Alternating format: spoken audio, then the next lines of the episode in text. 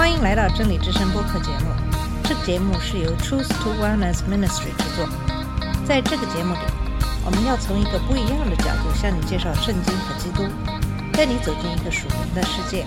我们的节目在每个星期二和星期五更新，欢迎你的收听和关注。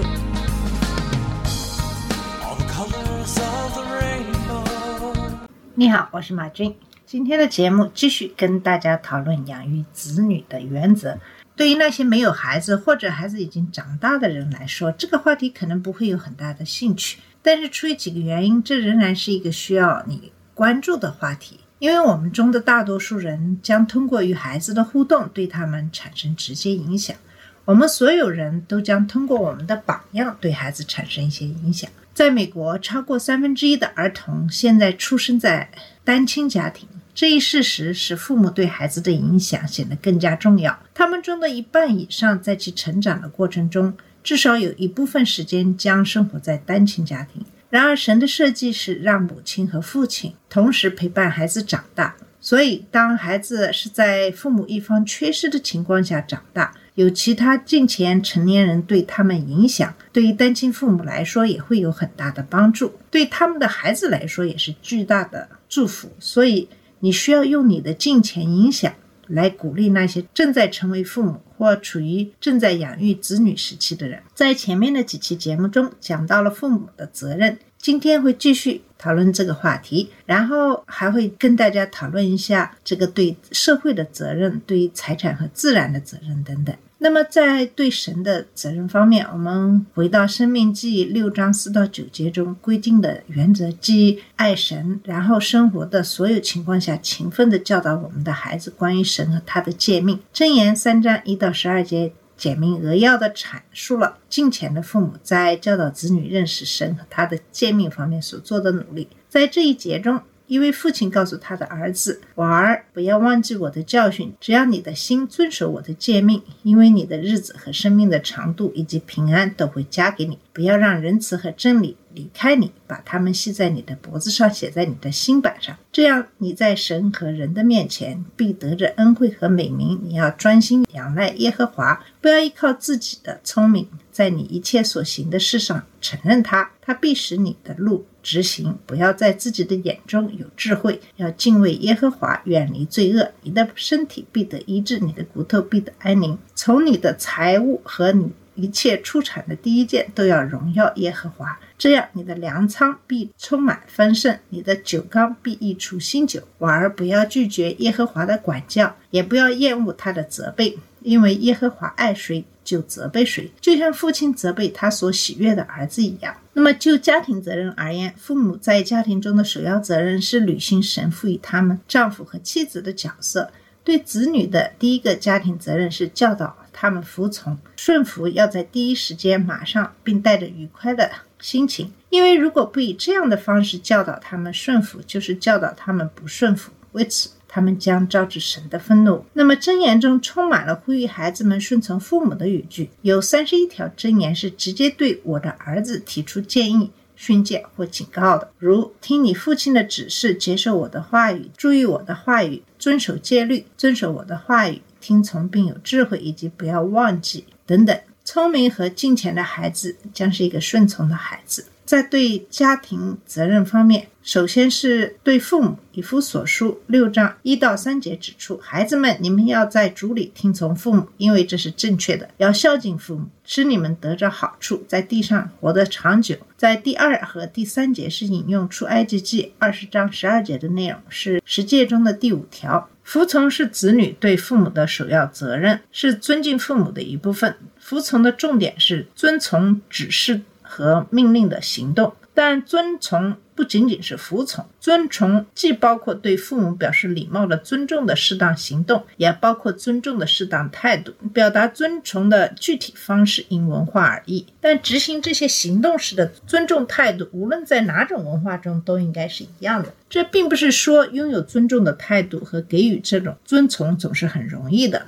但是这是主的要求，在这一点上，遵循主的命令会带来他的祝福和长寿；拒绝他，不尊重你的父母，会招致主的审判。正如出埃及记二十一章十五节、十七节和马太福音十五章四节所表达的那样。箴言十五章五节指出，那些拒绝父母管教的人是傻瓜。箴言二十章二十节说：“诅咒父亲或母亲的，他的灯必在黑暗中熄灭。”箴言三十章十七节又说：“嘲笑父亲的眼睛，藐视母亲的眼睛，谷中的乌鸦要把它叼出来。”雏鹰要把它吃掉。对那些有一个好的父母的人来说，这是一条比较容易遵守的诫命，因为父母有爱心，值得尊敬。那么对许多人来说，情况并非如此。有可能这些人的父亲或母亲没有爱心，或者父母亲都没有爱心，也不值得尊敬。他们甚至可能有虐待行为、忽视或缺席。那么这样对一个人来说，尊敬父母是一个毫无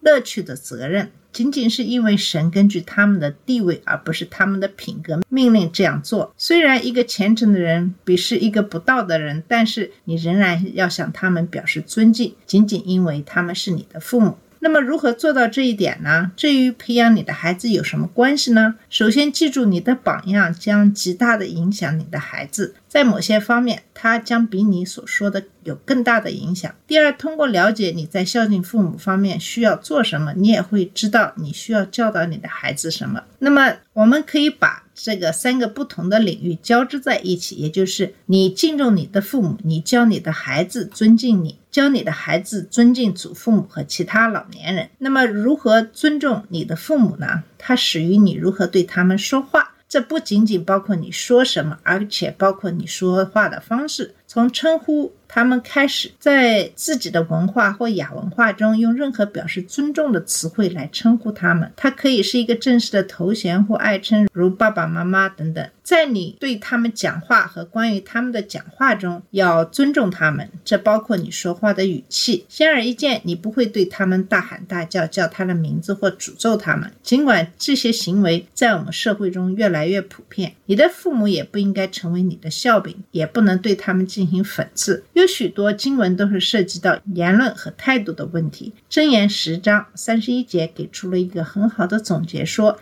一人的口中流淌着智慧。但颠倒的舌头必被剪除。至少，当你在爱中和蔼可亲地说出真理，以便根据当时的需要来鼓励对方的时候，你的嘴里不应该有任何不健康的东西出来。箴言二十一章二十三节告诫我们：守口如瓶的人，守住他的灵魂，使他免于患难。不要允许你的孩子在语气和语言上对你不敬，不要允许他们使用不恰当的词或名字骂人或发誓，不要。允许他们吼叫、尖叫、讽刺或顶嘴，语言和语气上的挑衅是不尊重的，会导致行动上的不服从。要求他们用适当的词和适当的声音和语气说清楚。然而，在要求顺从和尊重的同时，父母也需要注意。以夫所书六章四节和哥罗西书三章二十一节中关于激怒孩子或激怒他们的警告，父母的决定如果显得武断、矛盾或无视孩子的想法和感受，肯定就会造成这种情况。那么，如何才能使孩子们在父母的命令令人气愤或挑衅时也能保持尊重呢？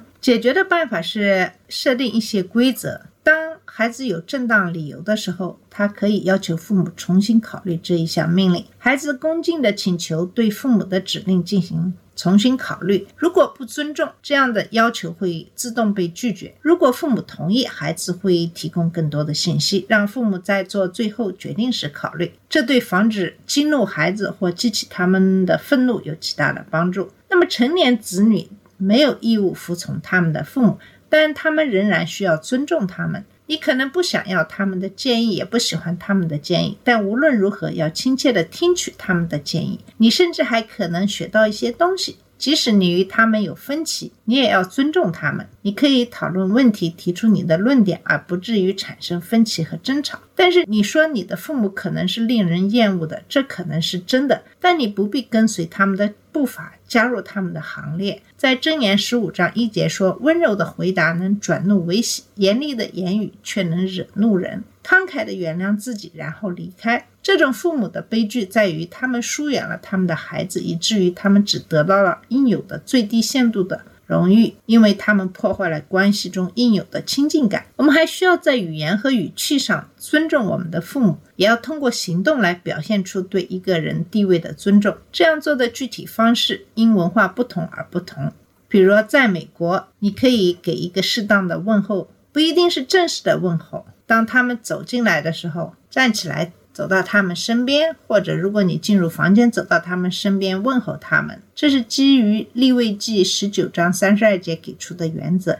其中对老年人的尊敬是在他们面前起身，无视他们或者是咕哝一句是不礼貌的，也是不尊重的。如果你戴着帽子，当你问候别人的时候，应该脱下帽子。通过你的榜样和指导，把这些交给你的孩子，教他们如何做。还有，有可能你可以为父母提供更好的座位，无论你在家里，还是汽车上、公共汽车，还是自己的车子上、餐馆里、剧院里。通过你对父母的榜样，以及你对他们的期望的指导，将这一点可以教给孩子。如果大家坐在一起吃东西的时候，应该要先提供给父母。和其他成年人，我们的社会里现在已经变得以儿童为中心。你常常会看到一家人在外面吃饭的时候，那些年幼的孩子和他们的父母要求先得到服务，借口是他们不能等待。其实他们是可以等的，因为等待他们不会饿死，也不会生病。那么，如果孩子有一些身体方面的问题，那么父母就应该对此做一些准备，带些零食，确保孩子能够。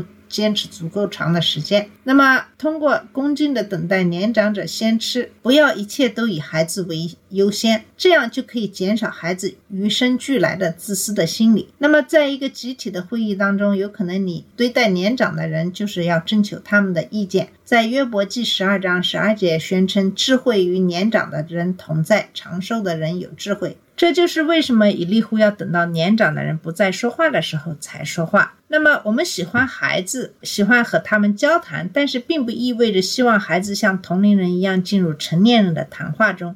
这对成年人来说是没有礼貌的，对孩子的发展也是有害的，因为这会培养他们的那种自傲的心情，使他们在自己的眼中成为聪明人。这样，孩子也不会学会去倾听别人。当然，如果有人跟他们谈话，他们当然可以跟别人交谈，否则也就是不礼貌的。但是他们应该避免在这样的场合提出自己的想法和意见。他们以后可以和你讨论他们听到的内容。另外一个就是为年长的人的实际需要提供帮助。在提摩太前书五章八节指出，若有人不供养自己，特别是家中的人，就是背弃了真道，比不信的人还不如。他接着谈到了对寡妇的照顾。所以，我们知道这里所说的家庭包括大家庭，尊重你的父母，包括照顾他们和他们的实际需要。对于好的父母来说，你可能会带着喜悦的心情去做，即使做出很大的牺牲。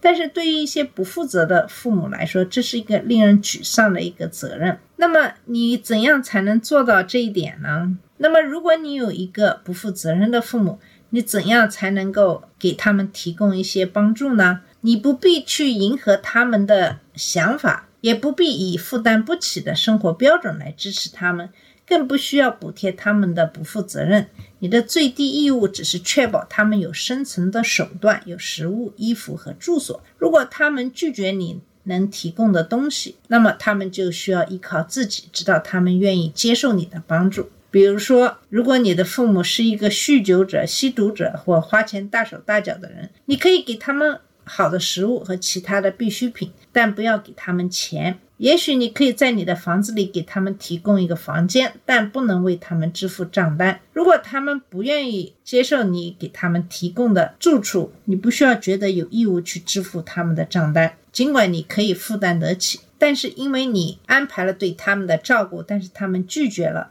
那么你能做的就是把这个提议放在桌子上，等到他们可以重新考虑的时候再说。那么要记住，你的孩子正在观察你如何尊重你的父母，以了解他们在长大以后应该如何尊重你。做一个敬虔的父母，教导他们要尊重他人，尽你的所能确保你的孩子能够以快乐的心来孝敬你，而不是作为一种令人沮丧的一个责任来对待你。好了，我们今天的节目就到这里，在下期节目会继续给你讲述如何养育子女这个话题。谢谢你的收听，我们下次节目再见。